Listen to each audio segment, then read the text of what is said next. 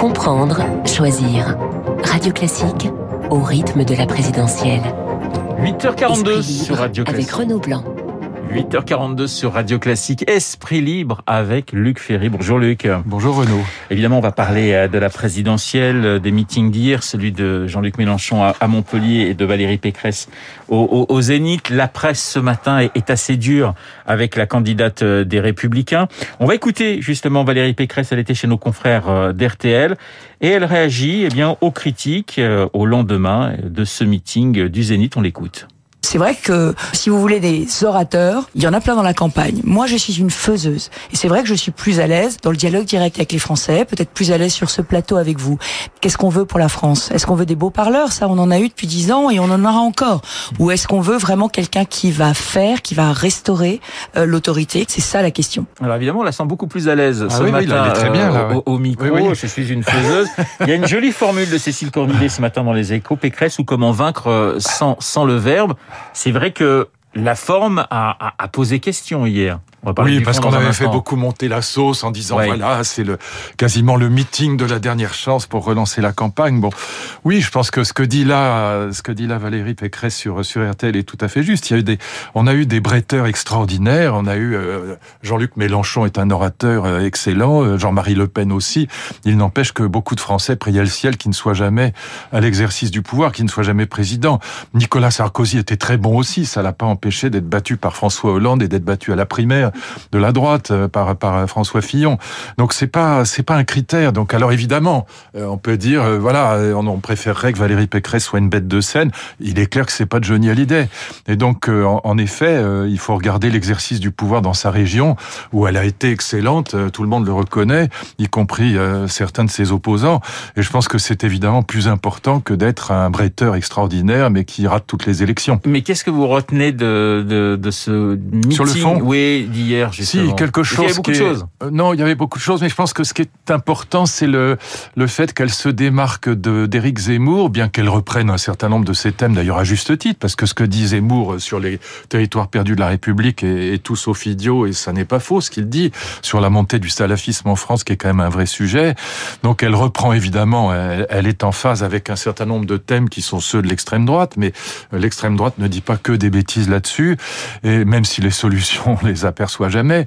Mais la grande différence avec Zemmour, c'est qu'elle parle d'une nouvelle France, elle parle d'innovation, elle parle de troisième révolution industrielle. Donc il ne s'agit pas de revenir aux années 50 et à, Charles Trenet. Voilà, c'est ça la grande. Au fond, Éric Zemmour n'a qu'un discours euh, réactionnaire au sens euh, philosophique du terme. C'est-à-dire qu'au fond, c'est Joseph de Maistre. S'agit, c'est en arrière toute. Voilà, c'est pas du tout le discours de Valérie Pécresse qui reconnaît qu'il y a un certain nombre de problèmes dans les territoires perdus de la République et que là-dessus l'extrême droite n'a pas tort, mais qui néanmoins euh, essaye de, de proposer la construction d'une France de, euh, du futur, pas, pas d'une France, pas d'un retour en arrière. Alors, ça, c'est une vraie différence avec l'extrême droite. À votre place, il y a quelques minutes, se trouvait Dominique Régnier, le politologue. Euh, je lui disais justement, on parlait de ce, ce meeting, et il me disait finalement, euh, le problème pour Valérie Pécresse, c'est qu'elle est coincée d'un côté entre Macron et de l'autre oui. d'Éric Zemmour, et qu'il lui faut à la fois récupérer des voix des deux côtés, ce qui n'est pas ce qui n'est pas simple. Non, mais en même temps, c'est le bon axe.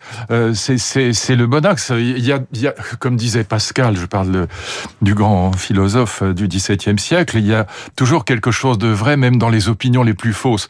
Il y a évidemment quelque chose de vrai dans le centrisme euh, que représente Macron, et quelque chose de vrai dans ce que dit Zemmour sur les territoires perdus de la République. Et donc euh, le fait qu'elle soit obligée de récupérer des deux côtés me paraît être euh, euh, le signe du bon sens et, je dirais même de la vérité. Voilà. Mais, mais évidemment, c'est difficile parce que dans un univers médiatique, les, les, propos tranchés et même polémiques passent toujours mieux. On fait, on fait des bonnes unes sur les catastrophes ou sur les propos tranchés et pas sur les trains qui arrivent à l'heure. Dans l'univers médiatique, le bon sens, c'est pas la, la chose du monde la mieux partagée, pour reprendre la formule de Descartes. Ça a été le problème de Raymond Aron pendant toute sa vie. Euh, il était aussi coincé entre l'extrême gauche et l'extrême droite, entre les antisémites d'un côté, les héritiers du régime de Vichy, et puis de l'autre, euh, Sartre et Foucault et Derrida. Voilà. Et donc, c'est vrai que le bon sens, c'est pas euh, la chose la plus facile à, à, vendre, si je puis dire, dans un univers médiatique qui n'aime que la polémique et le, le tranché. Alors, Luc, il y a eu pas mal de, de, de ralliements du côté de Macron la, la, la, semaine dernière. Il y en a un qui vous a un petit peu étonné, c'est celui celui d'Éric Woerth. Vous avez été beaucoup étonné. Oui. Vous avez été assez déçu de l'attitude de, de ah oui, je trouve ministre ça, je trouve ça désolant pour lui, mais en même temps, bon, je pense que son calcul est assez simple. Éric est quelqu'un pour qui moi j'avais beaucoup de beaucoup d'estime jusqu'à hier. Euh, il a perdu la mienne parce que je trouve que c'est pas bien, puis je trouve que c'est pas bien pour lui. Il a 66 ans, il pense à juste titre peut-être, en tout cas c'est un pari qui n'est pas idiot, que celui qui a le plus de chances de gagner c'est Emmanuel Macron. Voilà, on verra dans quelques semaines, dans quelques mois ce que ça lui rapporte. Mais je pense que c'est voilà, c'est vendre son âme pour un, plat de lentilles. Et je me place pas euh, d'un point de vue moral. Je, pense que quand on fait ce genre de choses, on se détruit soi-même, on se pulvérise de l'intérieur, on perd son intégrité. Et l'intégrité, c'est pas simplement une question morale, c'est une question de colonne vertébrale. Donc je le regrette pour lui parce que parce que c'est un c'est en effet euh, c'est un pilier euh, de, la droite républicaine. C'est sûr que dans un gouvernement, c'est une pièce maîtresse. C'est quelqu'un qui connaît admirablement les les arcanes du budget et de l'économie. C'est un c'est un homme extrêmement intelligent. Voilà, je sais pas comment il quel est son raisonnement, comment. Mais la trahison est dans toujours le Parisien, atroce. Pardonnez-moi, dans le Parisien, horrible. Il, parlait d'une France un peu enfin, la vision de la France que, que pouvait avoir la droite aujourd'hui, c'était une France un peu rabougrie. Il oui, disait, je ne me reconnais pas dans, dans ces valeurs-là. Peu importe, dans ce cas-là, dans ce cas-là, on ferme sa gueule. voilà, on se tait, mais on, on lâche pas en race campagne euh, à, deux mois de l'élection. C'est, c'est pas correct, ça ne se fait pas. C'est, c'est quelque chose qu'on ne peut pas faire raisonnablement. On peut dire à Valérie Pécresse, je suis pas d'accord avec tel tel tel, aspect. On peut dire, je suis pas entendu. Bon, dans ce cas-là, je me mets en retrait. Mais on, ne lâche pas son sa famille politique depuis toujours en race campagne. Et en plus, après, on est obligé de se, forger des, des, des, mensonges à soi-même en disant mais je le fais pour la France et pour l'intérêt général, alors que c'est pas vrai. Voilà. Donc c'est désolant de voir de voir quelqu'un se pulvériser lui-même en fin de parcours. Euh, je, je, trouve ça très triste. Oui. Luc, euh, il y a Eric Woerth et puis il y a aussi ce, ce mystère Nicolas Sarkozy. Que va faire Nicolas Sarkozy? Est-ce que vous comprenez l'attitude de, de, de l'ancien président C'est pareil. Qui... Je pense que Nicolas il fait attend, un pari. Euh, il fait un il pari attend. sur le. Voilà, il attend de voir celui qui va gagner. Il y a, il y a beaucoup de gens qui pensent aujourd'hui, regardez les sondages, que celui qui a le plus de chances de gagner, c'est Emmanuel Macron. Et il est évident qu'un président de la République, ça peut aider dans beaucoup de circonstances.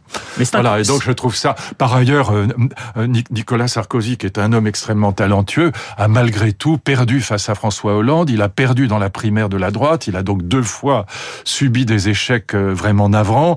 Et donc, euh, c'est pas forcément le soutien le plus puissant pour Valérie Pécresse, qui peut, au contraire, ouvrir les ailes et, et, et, et voler avec ses propres ailes. Voilà, petit tacle appuyé de, de, de Luc Non, c'est comme ça. Bah, écoutez, c'est factuel. Il a perdu oui. deux fois des élections très importantes et donc, euh, malgré tout, c'est quelqu'un qui est retiré de la vie politique. Et dire que Nicolas Sarkozy est un sage, non. C'est un type brillant, c'est un type qui a du talent, c'est un homme extrêmement intelligent, mais c'est pas un sage.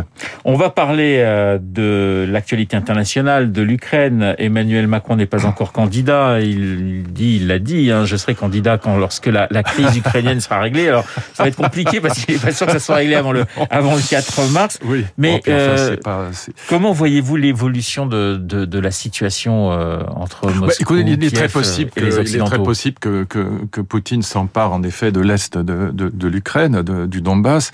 Euh, bon, partons, pour, paraphraser Machiavel, partons du monde tel qu'il va et non pas tel, tel qu'il devrait être. Ça, les intellectuels, moralisateurs parlent du monde tel qu'il devrait être. Ça n'a aucun intérêt dans le contexte actuel. Première remarque, euh, Poutine est prêt à faire la guerre, pas nous. Voilà. Comme je l'ai dit X fois, c'est un carnivore dans un monde d'herbivores. Donc personne n'ira, ni vous ni moi, n'iront prendre des armes pour aller défendre Kiev. C'est pas vrai. En plus, Kiev on n'a plus l'âge, hein, de toute façon. On n'a plus l'âge, mais même oui. si on l'avait, aucun de nos enfants n'ira. Oui. Hein, on est bien d'accord.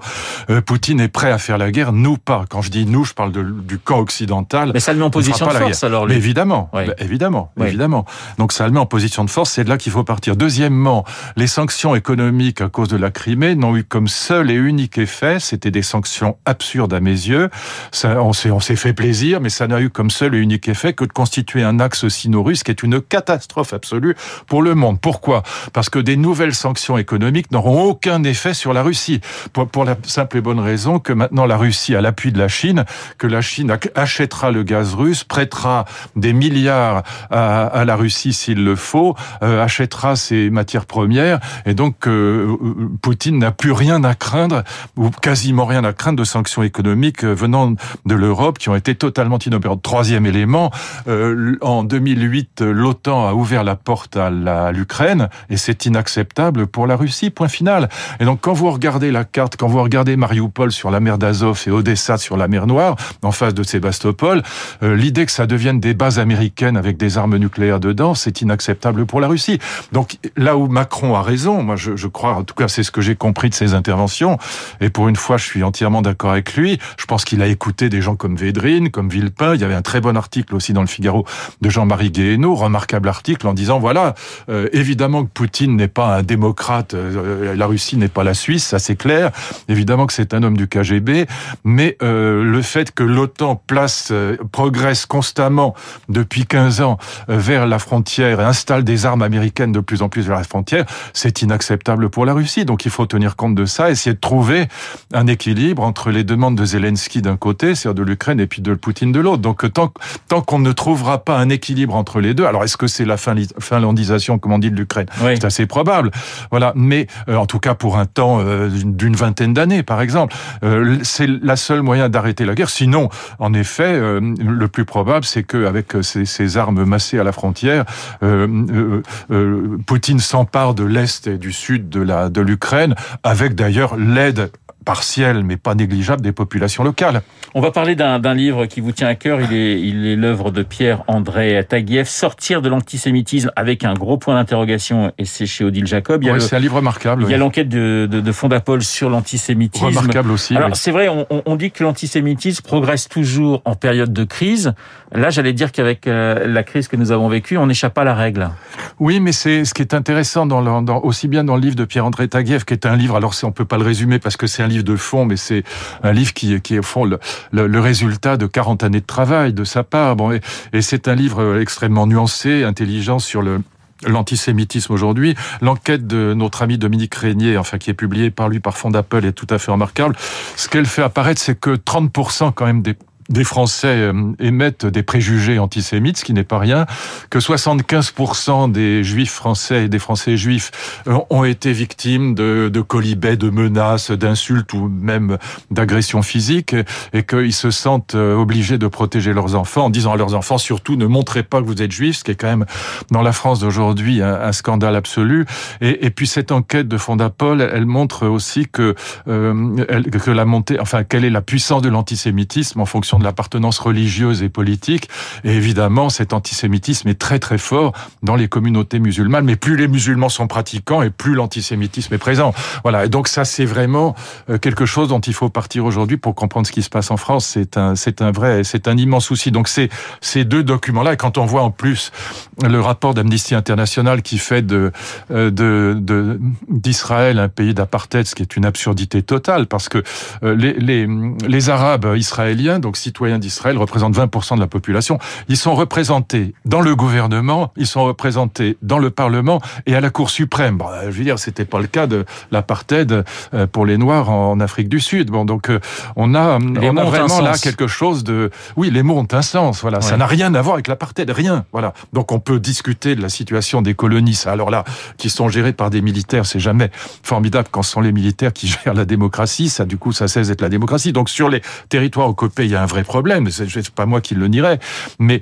mais dire que Israël est un est un pays d'apartheid est une absurdité. C'est on est aux limites de l'antisémitisme là aussi. Donc on a un vrai problème. Donc je vous conseille ces livres-là parce que ça concerne pas que la communauté juive, ça concerne toute la communauté française. Voilà, sortir de l'antisémitisme chez Odile Jacob, Pierre-André Taguieff, historien et, et, philosophe. Merci Luc d'avoir été euh, ce matin dans dans Esprit Libre. Luc Ferry, comme tous les lundis, euh, sur notre antenne. Il est 8h56. Dans un instant, nous allons retrouver Lucille Bréau pour la météo et pour